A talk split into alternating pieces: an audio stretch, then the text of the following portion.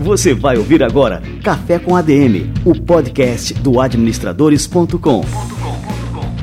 Apresentando Leandro Vieira. Fala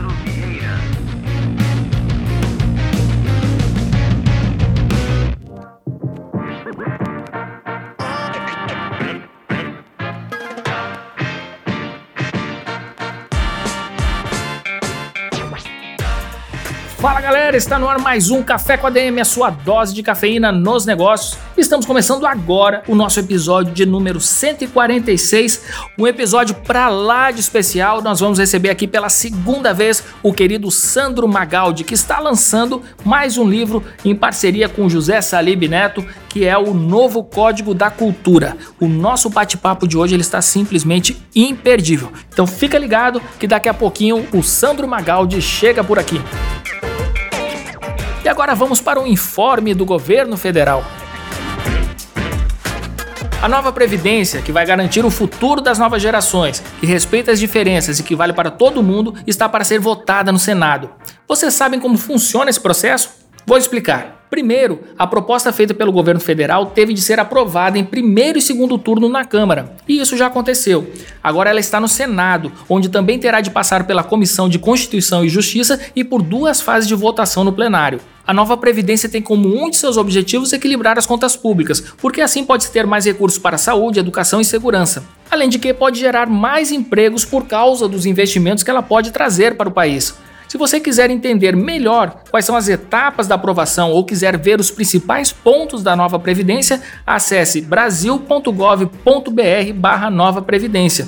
O Brasil precisa seguir em frente, essa é a verdade. Nova Previdência é para todos, é melhor para o Brasil. Acompanhe o andamento em brasil.gov.br barra nova Previdência. Maravilha, galera! Vamos receber agora a turma do Conselho Federal de Administração e o nosso quadro Somos ADM.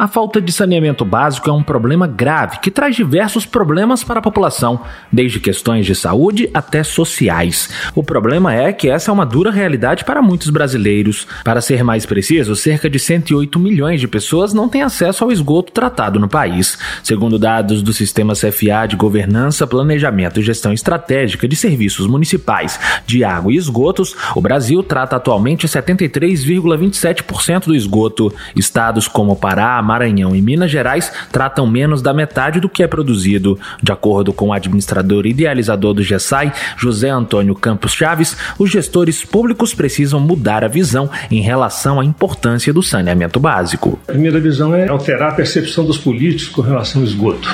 Eles não entendem a repercussão disso na saúde pública e nem nos gastos do próprio município. E o esgoto é um filhinho feio da administração pública porque os prefeitos não veem a obra depois que ela está feita. Ela fica enterrada, obra cara que fica enterrada. E na percepção da população também, eles não dão valor a uma coisa que ele não vê. O Brasil, como signatário dos Objetivos do Desenvolvimento Sustentável da Organização das Nações Unidas, tem até 2030 para oferecer água e esgoto a todos os moradores. Os interessados em saber como estão os indicadores na cidade em que vivem, estado ou região, ou ainda no país inteiro, basta acessar www.gesai.org.br com login e senha público, sem acento. Conheça mais sobre essa iniciativa no portal maisbrasil.cfa.org.br. É a administração presente para o desenvolvimento do Brasil. Rádio ADM, na frequência da administração. Reportagem Rodrigo Nunes.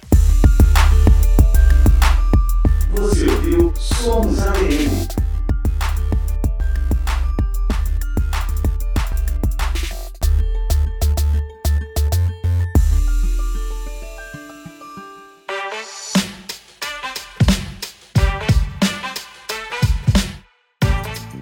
Este quadro, Somos ADM, é fruto de uma parceria exclusiva entre o CFA, Conselho Federal de Administração, e o administradores.com. Recomendo sempre que você visite o cfaplay.org.br para conferir as matérias em vídeo fantásticas que o CFA prepara e lança todas as semanas no seu canal do YouTube. Muito bem, se prepara que agora a dose de cafeína, que além de ser dupla, tripla, ela é extra forte. O Sandro Magaldi tá chegando por aqui. Vamos lá.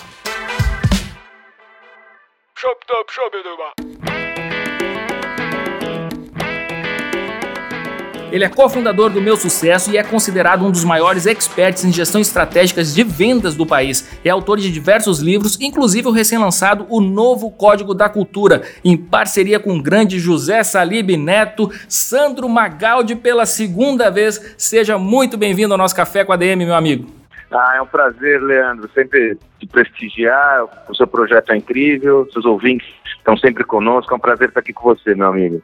Que legal, Sandro. É, e só para quem quiser conferir, o Sandro deu uma entrevista para a gente, foi em 2017, acho que já faz quase dois anos, né? Foi lá em outubro de 2017, se eu não me engano. Só conferir lá a lista do cafécomadm.com.br para ver um super bate-papo que a gente fez na ocasião do lançamento do primeiro livro lá em parceria com o Salib, né? Isso, na realidade já era o nosso segundo livro em parceria, o Gestão da Manhã, mas nós reativamos a nossa parceria, né? Então, para você ter uma ideia, Leandro, de janeiro de 2018, não, de março de 2018, quando nós lançamos Gestão do Amanhã oficialmente.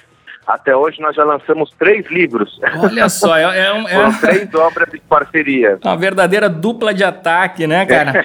Deixa eu só perguntar uma coisa aqui, Sandro, que eu, eu fico muito curioso com essa quando alguém produz muito, né, e, e, e, também em dupla, que não é um não é o mesmo processo de escrever. Não é, é usual. É, é de forma Perfeito. solitária, você tem mais controle daquilo ali. Como é que é escrever em dupla, né? E como é que essa química de vocês aí dá tão certo? Porque cada obra sempre é best-seller, né? E sempre você vocês entregam um conteúdo assim realmente transformador. Conta aí pra gente, qual que é o segredo disso aí, cara? Bom, primeiro, obrigado pelas suas palavras. Realmente a gente está trabalhando fortemente. Só para você ter uma ideia, a gestão da manhã que eu comentei com você, nós fizemos é, março do ano passado o lançamento, hoje está chegando na décima edição.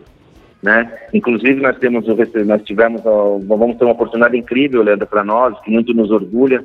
No ano que vem, o Gestão da Manhã vai estar sendo editado é, e, e, publicado na, em Portugal.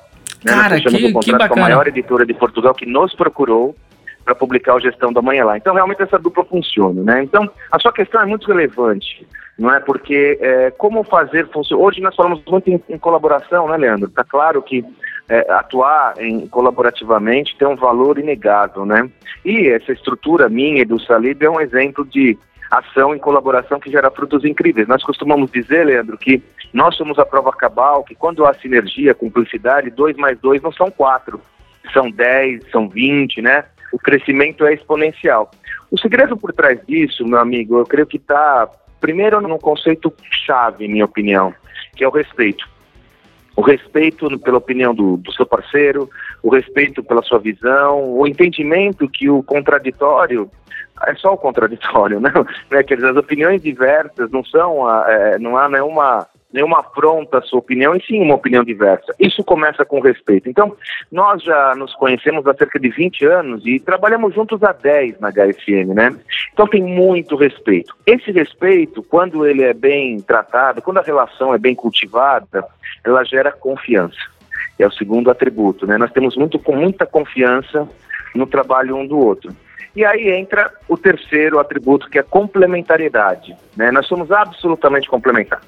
O Salib, ao longo dos seus 30 anos, 30 anos à, à, à, frente da HSM, à frente dos conteúdos da HSM, ele se acostumou a ser uma antena, né, Leandro? Eu, eu sempre digo, e você já disse isso também, o Salib é um dos responsáveis pelo nível de qualidade no pensamento sobre gestão no Brasil. Né? Com a HSM, ele realmente revolucionou o mercado, trazendo os principais pensadores da gestão. Eu diria o seguinte: você é muito fruto disso, né? Você é um empreendedor talentoso que entendeu que a administração é muito relevante, que gestão é muito relevante, e fez seu projeto e você de alguma forma, é fruto dessa evolução do pensamento sobre gestão no Brasil, que é muito evoluído a princípio, né, Leandro? Quando eu estava estudando administração, e aí, sabe, né, a realidade de todo estudante é, é sempre né, pouco dinheiro no bolso, né, é, é, noite sem sono, aquela coisa toda. E, e aí, quando surgiu, ou quando a HSM se tornou popular, eu não lembro se era, mas era uma coisa lá em 99 ou 98, por aí, 2000. Sim, ela aí, E eu queria assinar a HSM, mas a HSM era muito cara para um, um estudante de administração. e aí eu sei que eu vi um jeito de me tornar, acho que um afiliado, um representante da HSM, e eu vendi a HSM na faculdade inteira para poder bancar a minha assinatura. Então, assim, realmente fez que parte bárbaro. da minha formação e tudo, assim, a influência é total. A gente não tem essa visão por causa dessa síndrome de vira-lata que nós temos muitas vezes, mas em relação aos países da Europa, por exemplo, o conhecimento sobre gestão no Brasil é muito evoluído. Nós estamos ali, né, temos aí a, os Estados Unidos como referência e tal, porque aqui realmente nós temos um, nós conseguimos uh, nos relacionar, estudar, aprender com os maiores pensadores da gestão do mundo, e isso o Salib é responsável, né, inegavelmente. Então, assim, o é um longo de 30 anos, né, ele acostumou a ser uma antena catalisando o que há de melhor no pensamento sobre gestão no mundo todo. E essa habilidade dele, ela é única no mundo. Eu não conheço ninguém no mundo que tenha essa habilidade de ser curador de conteúdo que o Salib tem.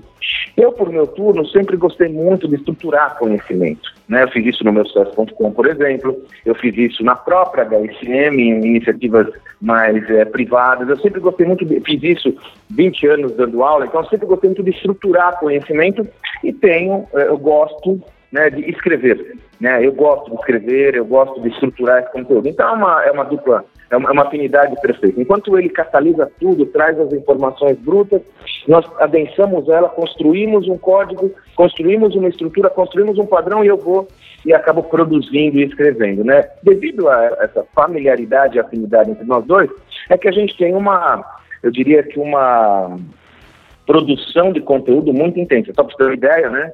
É uma informação em off, uma informação em primeira mão aqui. Pro, pro não, não é em off porque estamos online, né?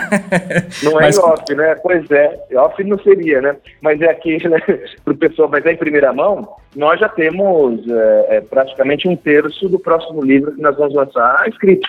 Cara, né, que, que fantástico. Vai ser lançado no final, vai ser lançado no ano 2020, já, tá, já estamos escrevendo, que é, a gente vai falar sobre estratégia, a estratégia do amanhã, né? Então, nós começamos lá no Gestão do Amanhã, articulando esse modelo, né? Tivemos aí um, uma licença e construímos o que as escolas de negócio não ensinam, que é uma série de conteúdos para que as pessoas possam entender o seu enquadramento nesse novo ambiente, como elas aprendem definitivamente com novas proposições. Aí agora nós lançamos um novo código da cultura para falar sobre cultura e a próxima etapa agora é falar sobre estratégia. Nossa ambição, Leandro, é dar uma contribuição única, fundamental para a construção do conhecimento sobre gestão atualizado Muitos têm falado sobre tecnologia, muitos têm falado sobre a revolução tecnológica, mas nem tanto sobre os impactos disso tudo para a gestão. Existem muitos pensamentos que são vanguardistas no sentido de mostrar o que está acontecendo, mostrar o que vai acontecer, mostrar a inteligência artificial, mostrar a Data. Mas nós entendemos que é um espaço fundamental de falar sobre gestão, como isso impacta a gestão e quais são os caminhos para que você possa ter um modelo de gestão bem sucedido. Por isso que o novo Código da Cultura, né, meu amigo, a gente trabalha a temática da cultura organizacional. Que se a gente não mobilizar, não interferir na cultura de uma organização, não há transformação. É simples assim. O trabalho de vocês ele é tão relevante que eu lembro quando eu era estudante de administração e até hoje em dia é, a gente pode falar isso também. A gente sentia muita falta de uma produção nacional é, sobre Exato. gestão. A gente não tinha, a gente importava, continua importando muita coisa, né? E vocês estão produzindo agora um conhecimento nacional que pode ser exportado para o mundo inteiro. E é legal que saber isso que já está indo para Portugal e tem é, assim o potencial e a qualidade para influenciar é, administradores, gestores, isso no mundo inteiro, não só no Brasil e Portugal. Né? Não, olha, você foi preciso, Leandro. É, nós temos muitos talentos aqui no Brasil. Nós temos professores talentosíssimos, meus colegas, que eu admiro de uma forma inestimável. Agora, é inegável que nós ficamos presos numa, numa talvez até numa armadilha mental, eu diria, né? de não produzirmos. Tudo que a gente consome aqui é produzido fora do país, salvo honrosas exceções, né? É, sei lá, a professora Marta Gabriel, querida Marta, né, que constrói esse conteúdo há bastante tempo, mas salvo essas exceções, nós só consumimos conteúdo de fora do país. Aliás, Leandro, até a HSN que nós comentamos, durante seus primeiros 20, 20 e poucos anos de vida, só trouxe conteúdo de fora do país. Verdade. Não porque a HSN queria, porque não havia produção de conteúdo no Brasil. Então, a nossa missão aqui, nós estamos encarando isso como uma missão de vida mesmo, sabe, Leandro? É, é dar um basta nessa situação e nós produzimos conteúdo aqui, para o Brasil e para o mundo. Nós queremos ir para o mundo, cara. É isso aí. E com certeza vocês vão chegar lá, né? Já estão dando os primeiros passos. É, fiquei super feliz de saber disso, né? Dessa publicação aí em Portugal. E agora vamos tomar conta do mundo aí, cara. Vambora. agora vamos falar sobre cultura, né? Que é o tema do novo livro, que é o novo Código da Cultura. E eu achei super importante também falar, a gente tem pouca coisa sobre isso, né? Sobre cultura, cultura organizacional. E achei fundamental, assim, o tema do livro. Vocês estão pegando, assim, estão indo lá na veia mesmo, né? Do, do que é mais mais importante aí e relevante para ser falado. Agora, é, bom, a gente sempre falou sobre a importância da cultura, que a gente deve definir uma cultura e tem que incutir isso aí na, na, na cabeça da equipe, como se a cultura fosse uma materialização da visão do dono ali, dos fundadores. Mas na prática, na prática a gente sabe que não é bem assim. É, como é que se constrói, Sandro, a cultura de uma empresa? Fantástico, Leandro. Nossa, você deu uma prévia aí brilhante trouxe aí vários elementos, vários elementos. Primeiro, no livro a gente mostra, e eu não tenho dúvida sobre isso, meu amigo, a temática principal, ou uma das, se não a principal, temática dessa atualidade é cultura organizacional. Nunca o tema foi tão requerido e necessário. E nós mostramos alguns estudos no livro, inclusive, Leandro, que mostram algumas pesquisas que mostram que isso já está adensado, ou seja, os líderes empresariais já tem a visão clara da necessidade de discutir cultura. Só que tem um, um, uma peculiaridade nesse tema. Nós não conversamos sobre cultura com frequência. Eu faço uma, uma, um desafio para o nosso ouvinte. Quem aí participa de reuniões frequentes e semanais ou periódicas para discutir cultura organizacional? As nossas reuniões normalmente falam de resultados, falam de estratégia, falam de. Tem que ser dessa forma. Mas o que eu chamo a atenção é que, a despeito de estar clara a importância e relevância da temática sobre cultura organizacional, nós não temos o hábito de discutir sobre cultura. E eu tenho me deparado com uma estrutura muito interessante, Leandro. Eu tenho feito muitos trabalhos de mentoria, consultoria, palestras, aulas, workshops, com muitas empresas consolidadas, empresas num nível relevante. E sabe o que eu tenho me dado conta, Leandro? Muitas das empresas não sabem qual é a sua cultura, porque nunca pensaram sobre isso. Não conhecem detalhadamente a sua identidade, cara. É incrível isso, né, Leandro? Não tem essa visão. Dessa forma, a primeira reflexão clara que, que, que nós trazemos é que nós temos de conversar mais sobre cultura, e ter uma clareza maior sobre qual é a sua cultura. O primeiro passo de qualquer transformação é entendimento sobre qual é a sua cultura. Lembrando que toda organização tem uma cultura e você foi na mosca. A organização, eu sou Sandro, eu sou uma empresa pequena aqui, eu tenho uma empresa de logística com 10 funcionários. Você tem uma cultura? Claro que tem. E a cultura, a formação dessa identidade, ela é de quem? Está protagonizada pelos seus fundadores, pelo dono do negócio. Quando um negócio é iniciado, a cultura é o que está, é a filosofia que o dono envida para aquele negócio, é a visão que aquele dono, que aquele fundador tem daquele projeto. Agora, como você mesmo colocou, que por um lado a cultura é um processo que estabelece top-down, ou seja, da autogestão para baixo na organização, do CEO, do fundador, do dono para baixo, há uma, eu diria que um aparente paradoxo nesse processo por mais que ela é dirigida top-down, ela só se, como, se consubstancia, se forma, é, ganha corpo se ela for bottom-up, ou seja, se ela for de baixo para cima. Dessa forma, cultura organizacional não é um sistema que é dirigido pelo modelo de comando e controle, ou seja, eu mando, eu dirijo e a nossa cultura a partir desse momento vai ser dessa forma. Ela tem que ser dirigida pela alta gestão, que vai construir qual é a visão que é desejada para aquele negócio, vai se comprometer com essa visão, mas ela tem que ter a adesão de todos, ela tem que ter o comprometimento de todos. E aí, nas práticas diárias, ela vai se formando. Por isso que nós comentamos no livro que a cultura ela é formada e se forma. Né? Ela é formada e se forma com os inputs e outputs que ela vai recebendo. A cultura é um sistema vivo. Cara, é fantástico Aliás, isso. É Uhum. por isso, Leandro, que sempre esses modelos de cultura, fala assim, Sandro, a gente vai fazer um processo de transformação cultural. Quando ele acaba? Primeiro, ele não tem fim. Nunca vai acabar. Por quê? Se o mundo muda, onde está inserida a minha organização, se as práticas, se os valores, se os conceitos mudam, eu tenho que adaptar minha cultura ao ambiente. E a propósito, Leandro, é aí que mora o perigo. E a gente conversou bastante sobre isso naquela conversa ali que era. A gente fez meio que um pré-lançamento aqui do Gestão do Amanhã. E a gente pontuou muito bem essas transformações que a gente vem passando, né? É uma coisa muito acelerada. E isso é inevitável acaba impactando na cultura da empresa. A gente tem que rever a cultura, adaptar, reconstruir. Mas assim, eu quero tomar cuidado até com essa afirmação que eu estou fazendo e justamente perguntar para você, que é o nosso expert aqui, é, como é que a gente pode fazer essas adaptações sem prejudicar o que a gente chama ali a essência do negócio, que eu acho que isso é uma coisa é, talvez pô, Leandro, imutável, né? o livro já, Leandro? Oi? Você já leu o livro? Claro, cara. Você já leu o livro? Sim, sim. Pô, essa, essa é a lógica. Por quê? Vamos lá, meu amigo. Outra colocação preciosa. Quando a gente fala de transformação hoje em dia, posto que o ambiente está mudando dramaticamente, as transformações do ambiente são de ruptura, nós temos a tendência de imaginar que há, há, é requerido e necessário uma transformação é, total da minha organização. Então, há uma tendência, não pouco, não raras às vezes, de destruir tudo que foi construído em prol de um novo modelo. E não é isso que nós sentenciamos ou preconizamos. A nossa tese central, baseada em todos os nossos estudos e pesquisas que realizamos, é que a transformação ela emerge da essência da organização.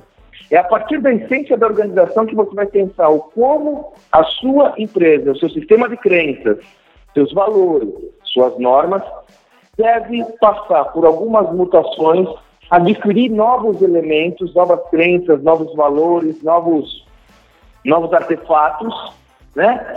descartar aqueles que não servem mais para construir um sistema de pensamentos mais alinhado com essa realidade.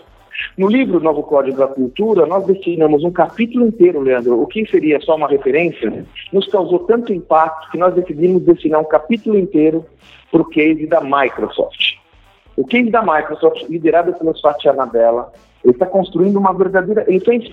Ele, ele é uma revolução na organização. Né? A organização que sempre foi pungente, sempre foi forte, era uma das principais organizações do, do mundo, em termos de valor de mercado, segundo as próprias palavras do Satya Nadella, ela estava se comportando como uma estatal, pesada, dura, desconectada com esse novo mundo.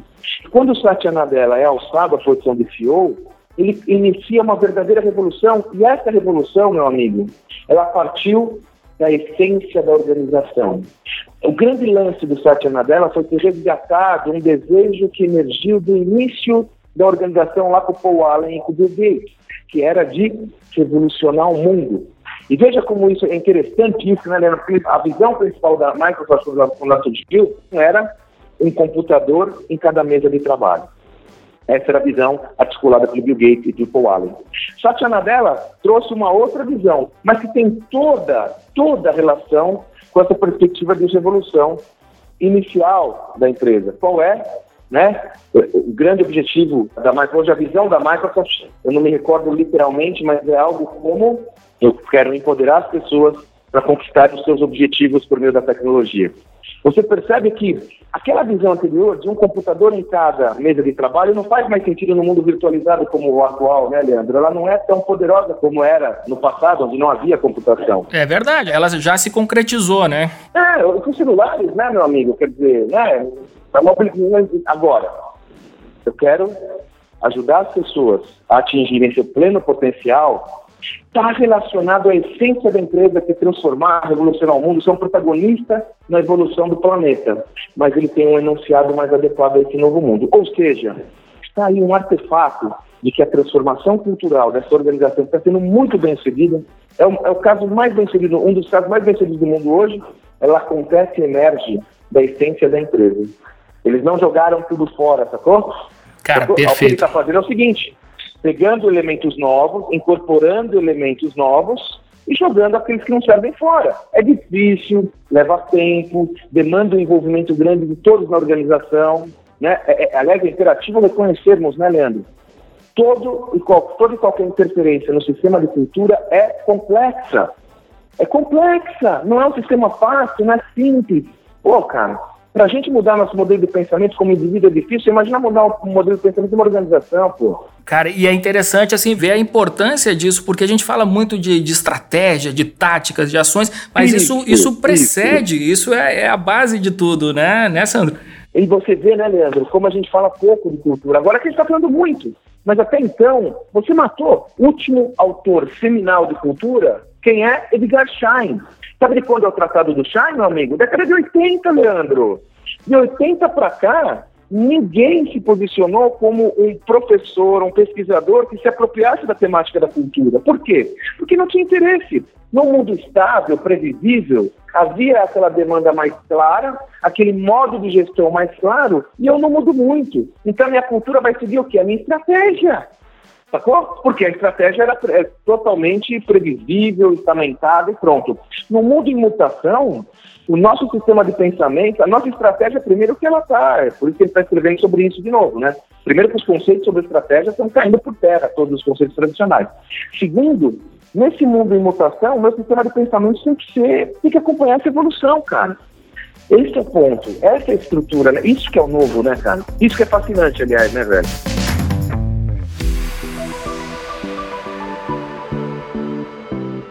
E me diz uma coisa, justamente nesse mundo de mutação, uma das características desse nosso novo mercado é a intensificação desses processos de fusão e aquisição, e isso acaba impactando totalmente na cultura, né? Duas empresas ali acabam se fundindo, uma empresa é comprada, uma recebe um aporte, enfim, como é que isso tudo acaba impactando a cultura?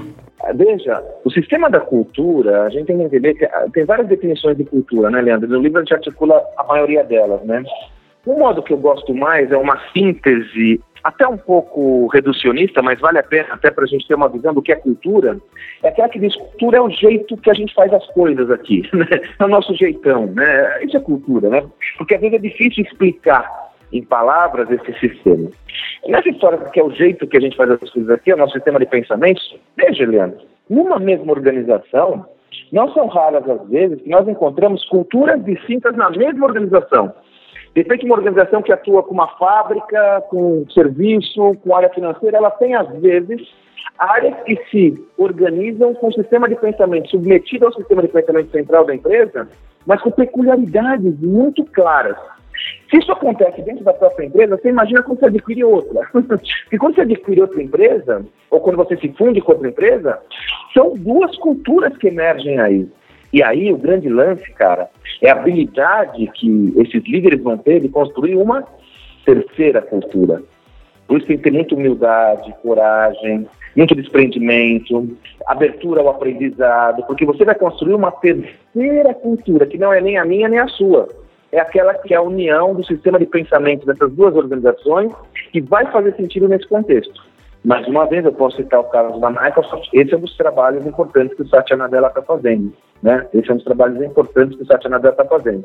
Outro caso que a gente cita no livro, meu amigo, é o John Chambers, à frente da Cisco. Eu vou me equivocar se eu usar o número correto aqui, mas no livro nós comentamos, desde que o Chambers assumiu como fundador da Cisco, essa empresa que faturava uns 300 milhões de dólares, e quando ele saiu da Cisco há dois, três anos atrás, a empresa fatura 40 bilhões de dólares, se não me engano, nesse período, né, nesse, nesse, nessa, nessa relação, ele, se não me engano, ele fez mais de 100, acho mais de 180 M&As, fusões e aquisições.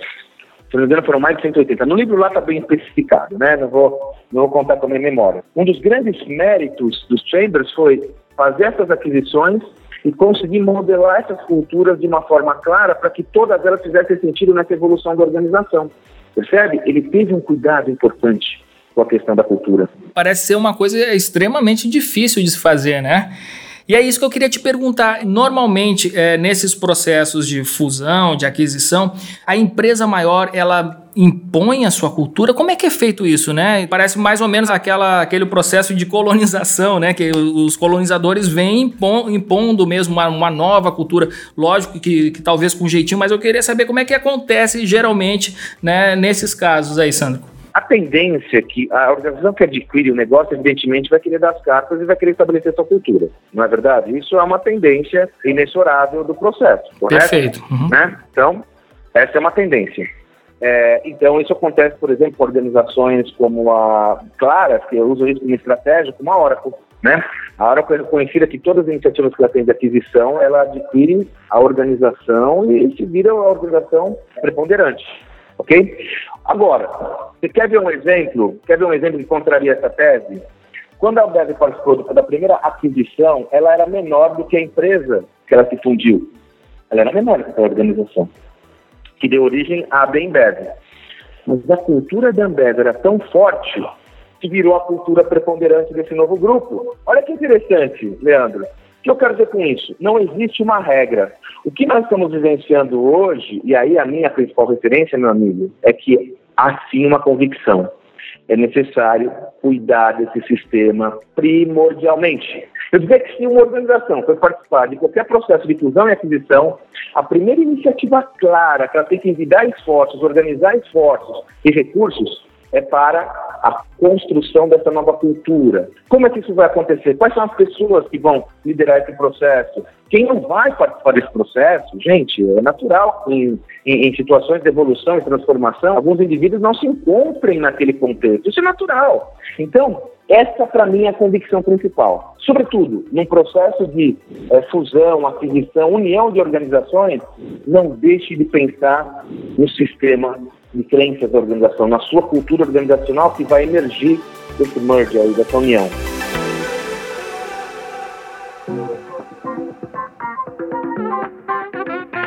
Olha só, Sandro, você falando aí, eu tava lembrando de um papo recente que eu tive aqui com o Gustavo Cerbasi, e aí o Cerbasi contou, ele tem uma empresa, a empresa dele fatura é, muito, né, faz um trabalho extremamente relevante no Brasil inteiro, e aí ele falou: sabe como é que é a, a, composição da minha empresa, como é que a gente trabalha? Eu trabalho na minha casa, o outro lado do marketing trabalha na casa dele, não tem uma sede, né? Cada um trabalha no seu home office. E aí eu fiquei pensando nisso, né? E, e agora refletindo aqui na, na é, nessa nossa conversa, como é que fica, né? Esses novos modelos, assim, que hoje em dia são plenamente possíveis, né? O ser base é uma prova viva, e inclusive eu fiquei até com, com uma, uma pontinha de inveja dele, disse, porra, cara, que fantástico isso, né?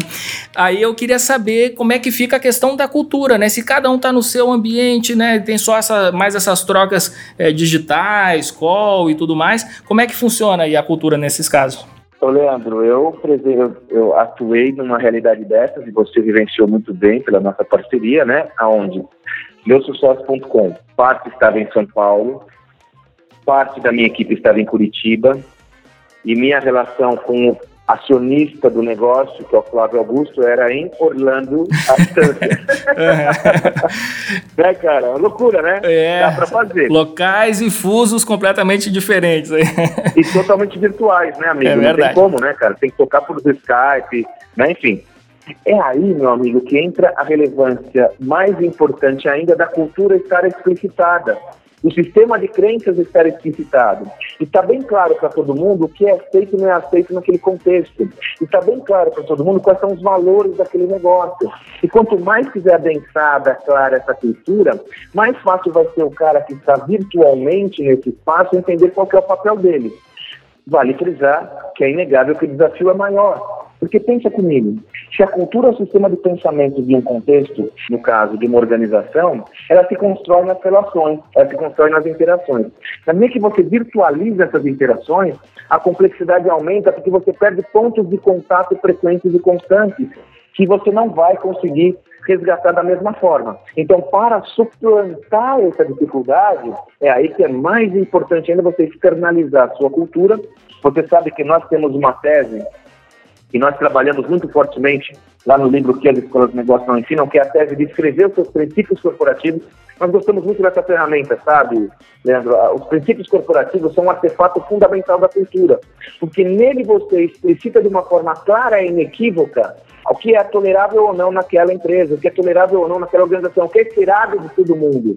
Então, dessa forma, esta, por exemplo, uma ferramenta muito recomendada em situações como essa. Ou seja, algum tratado que mostre claramente quais são as regras do jogo. Porque senão o indivíduo que está a dezenas de milhares de quilômetros do gestor, como ele vai tomar uma decisão quando ele é instado a tomá-la? Como ele vai saber qual que é a regra do jogo se isso não for explicitado? Pode parecer uma obviedade, né, Leandro? Mas nós usualmente não fazemos isso. É verdade. Porque nós sequer sabemos quem somos. Olha que bacana, Sandro. Eu vou compartilhar aqui um, um caso com você que aconteceu uh, aqui na nossa empresa. É, teve um caso, um, um, colaborador, ele tinha experiências anteriores em call center e, e tudo mais nessas empresas de, de telefonia.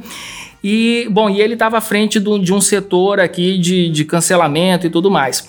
Aí um, é, um usuário fez a assinatura, então ele tem sete dias ali para cancelar, né? Isso é, é, normal, é padrão, né? E, e aí, é, na cabeça do usuário, o usuário ele pediu o cancelamento no sétimo dia na contagem dele, tá? E na cabeça do nosso colaborador, ele fez no oitavo dia. E aí o colaborador aqui bateu o pé e tal, não, porque estava no oitavo dia, não podia ter aquele cancelamento, aquela devolução integral. E aí, bom, e eu não fiquei sabendo disso porque não, não tem como a gente ficar sabendo de tudo que se passa, né? E aí. aí passam uns dois, três meses, e aí eu recebo aqui uma intimação para comparecer numa audiência. E aí, louco. e aí que eu fiquei sabendo desse caso. Né? Caraca! Né? Exatamente. Então o cara era advogado, ele ficou muito insatisfeito com essa, é, com essa postura da empresa, enfim. E aí é, abriu lá uma ação. E aí eu disse, bom, e aí, lógico, eu fiquei ali é, pé da vida, né? Uma, né, uma questão é, totalmente desnecessária, liguei pro cara, enfim, e aí a coisa se desfez, né? É, a gente se acertou. E aí fui falar lá com o nosso colaborador. E aí ele dizendo: Bom, eu tenho que seguir uma regra. Qual que é a regra? É, é essa ou aquela? Aí eu falei para ele: Não, antes de tudo você tem que seguir uma filosofia, né? Tem que seguir uma cultura. A gente não vai é, causar um problema. Se houve um, um, problema de entendimento da regra que é assim ou assado, né? A gente tem que ser flexível, não, não pode ser assim. Enfim, mas aí eu vi, lógico, no exercício de autorreflexão, que, lógico, a culpa não, não é do cara, do nosso colaborador. A culpa claro. tá aqui, né? Em cima de Moá, que, né, que teria que comunicar melhor essa cultura, essa filosofia e tudo mais. E aí, qual que é a dica, então, é, para os é, empreendedores, os líderes e tudo mais, é para eles transmitirem essa cultura, porque nem tudo vai estar tá nesse código, né, essas regras. Tem coisas que a gente não, não tem como prever que vai acontecer, né? É, meu amigo, e agora também, uma sugestão que eu lhe dou é o lance dos princípios, né, meu amigo? Eu gosto muito dessa estrutura. No que as escolas de negócio não ensinam, nós explicamos como escrever esses princípios. No livro de cultura também nós voltamos ao tema. Eu, eu sugiro que você pense em construir os princípios do administrador, então, sabe assim? E constrói você, mas constrói com a equipe juntos e tal. Porque por mais que ele não vai explicitar todo e qualquer comportamento que seja requerido do seu colaborador, os princípios também têm um efeito simbólico. O seu conjunto, o conjunto dos princípios já dão um entendimento claro de qual é, o que é tolerável e o que não é tolerável. E aí, você me lembrou uma coisa. Meu amigo Rony Mesler, que inclusive o fundador da reserva, inclusive ele dá um endosso, tenho a honra de ter, nós temos a honra de ter um endosso do Rony no nosso livro, Novo Código da Cultura, um endorsement. O Rony, uma vez, ele comentou comigo, eu falei, Rony, mas como é isso, cara? O Rony, quando eu conheci, ele tinha uma empresa com 140 funcionários, Hoje a reserva tem mais de mil. Eu falei, Rony, como você garante que essa cultura de. que tem essa cultura de ser afável, né? De ser a mesa de bar, cada reserva é uma mesa de bar, um encontro de amigos. Como você garante essa cultura tendo mais de mil colaboradores e crescendo aceleradamente? E o Rony me deu um insight, Leandro. Ele falou assim: para mim, sim, cultura organizacional é como uma placa num ponto de bifurcação ela que vai te apontar qual dos caminhos você deve seguir, sacou? Cara, Animal, fantástico. Né? Uhum. A metáfora perfeita aí. Porque nesse seu caso fica claro, né? No seu caso fica claro isso. Né? Por isso que eu sugiro você constrói os princípios que externalizam a sua cultura. Ajuda no entendimento sobre esse sistema de crenças. E aí, com o caminhar, por dia a dia, aí você vai dando tom e fazendo como você fez. Tendo a humildade de entender que aí tem um processo, tem um entendimento que não está claro. Convoca todo mundo, chama todo mundo, se comunica com todo mundo se organização for grande, para mostrar o que é qual seria o procedimento mais adequado nesse processo, para que nos próximos aí vai ser adensado cada vez mais o sistema de preços que planeja. Cara, que fantástico. Olha só, além de um bate-papo profundo, extremamente iluminador aqui que a gente está tendo com o Sandro Magaldi, nós estamos tendo também uma consultoria, cara. Imagina. Ô, Sandro. cara, eu quero te agradecer muito aqui, cara, pelo nosso bate-papo de hoje. Mais uma Ah, vez aí, agradeço, a gente né? fez aqui um conteúdo que tem que ser emoldurado. Mais um café com ADM daqueles clássicos aí, cara. Ah, Carol, eu, você sempre conta comigo, você sabe que eu sou um admirador, não de hoje, do seu trabalho, desde a época que nós nos conhecemos na HSM, eu admiro muito o seu ímpeto empreendedor e que você está fazendo por muita gente com esse conhecimento relevante. Você sempre conta comigo, quando você quiser, a hora que for, desejar conversar, discutir, trazer conteúdo para a sua turma, estou na área. Cara, show de bola, valeu demais e a recíproca é totalmente verdadeira, cara. Cada vez mais fã do teu trabalho e também aí do nosso grande Salib, né? Essa dupla de ataque aí como Grande Talibã. Beleza, Sandro. Valeu demais. E recomendando aqui mais uma vez o novo livro dessa dupla aí, O Novo Código da Cultura. É pela editora Gente, né, Sandro? Exatamente, o novo Código da Cultura. Você veja, Leandro, nós lançamos só duas semanas. Ontem eu recebi a informação da editora que já está indo para a segunda edição. Cara, é, é- é- é muito que louco tenho, isso, cara. É incrível, né? É. Infelizmente, aqui no Brasil, 90% das obras não passam da primeira. Nós nem lançamos essa, já estamos indo para a segunda edição. Nós temos até, postei uma imagem do Jorge Paulo Lema com o livro, né, já consumindo nossa obra. Então, assim, eu recomendo que você que está nos ouvindo, acompanhe. Você vai conseguir esse livro em todas as, as lojas, todas as lojas de e-commerce, em todas as lojas físicas aí, mas sobretudo nos e-commerce. Que você acompanhe o livro. Nós temos lá, Leandro, é, sempre fazemos isso, no final de cada capítulo, um QR Code. E nesse QR Code você vai ter acesso a talk shows, vídeos de talk shows com personalidades brasileiras para que a gente possa fazer uma tradução desse conteúdo para o vídeo. Então nós temos entrevistas com Pedro Bueno, CEO da DASA, Marcelo Nóbrega, vice-presidente de RH do McDonald's do Brasil, Guilherme Cavalieri, um executivo de RH reconhecido que hoje está à frente da Para, aqui em São Paulo, grande Flávio Pripas, que foi um dos idealizadores do Cubo, né, essa iniciativa de inovação, Guilherme Horda, que sempre, então, enfim, Leandro, além dos conteúdos em texto, você tem lá uma série de vídeos para ajudar no processo de aprendizado, mapas mentais, vamos para cima. Vale a pena muito você acompanhar esse livro e a gente está aí para discutir, compartilhar conhecimento e fazer jus ao pensamento sobre gestão no Brasil. Nossa grande ambição, Leandro, é construir pensamento em profundidade sobre gestão no Brasil. Não só para o brasileiro, mas para todo mundo. Muito bem, show de bola, Sandro. Valeu demais, cara. E vamos aí marcar o próximo Café com ADM com o lançamento do novo livro aí também em 2020, hein, velho? Vambora, já deixa marcado. Tá fechado. Grande abraço, Sandro. Valeu demais. Valeu, querido. Um abraço.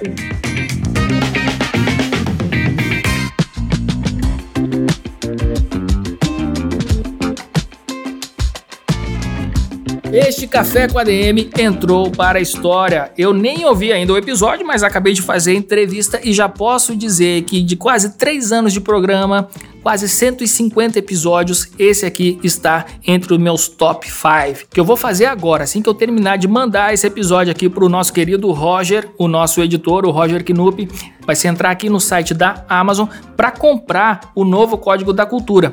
O Sandro me perguntou se já leu o livro, eu não sei se ele se referiu ali na hora ao novo Código da Cultura ou ao Gestão do Amanhã. Eu vi que ficou um pouco dúbio ali eh, quando eu respondi sim, parece que eu estou falando aqui para agradar. Eu não li ainda o novo Código da Cultura, mas já li o Gestão do Amanhã, que eu recomendo demais eh, que você compre também este livro. Se você não leu, o Gestão do Amanhã é uma leitura obrigatória para toda pessoa que quer entender o tempo que a gente vive, entender para onde a gente está indo e o que, que a gente deve fazer para acompanhar todo isso, todo esse ritmo louco de mudanças que a gente vem atravessando já há algum tempo na nossa sociedade.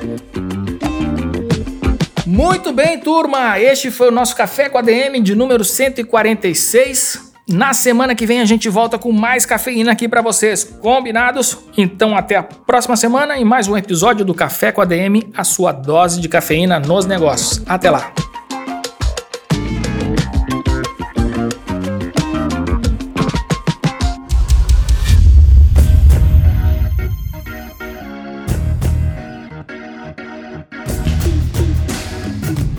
Você ouviu Café com ADM, o podcast do administradores.com.